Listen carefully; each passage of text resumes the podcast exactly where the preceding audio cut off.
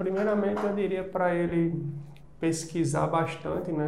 Na, um bom curso, fundamental. Acho que ele já vai pular bastante etapas aí, né? Que a maioria das pessoas perdem por conta disso. E depois ele começar com um contrato pequeno, não querer ter ganância, né? E trabalhando ali é, aos poucos, né? Trabalhando aos poucos para que ele aprenda e saber que aquele tempo que ele está ali é um tempo de maturação, né? E não um tempo que ele vai fazer ganhar dinheiro, que é esse que eu acho que, é, que a maioria das pessoas é, confundem muito, que é justamente isso. É querer entrar no mercado, a primeira semana já fazer muito dinheiro e já fazer muito dinheiro e não parar de fazer dinheiro. Então, assim, eu acho que primeiro ele tem que gastar um pouco com conhecimento, depois gastar um pouco com tempo e depois o resultado vem com consequência.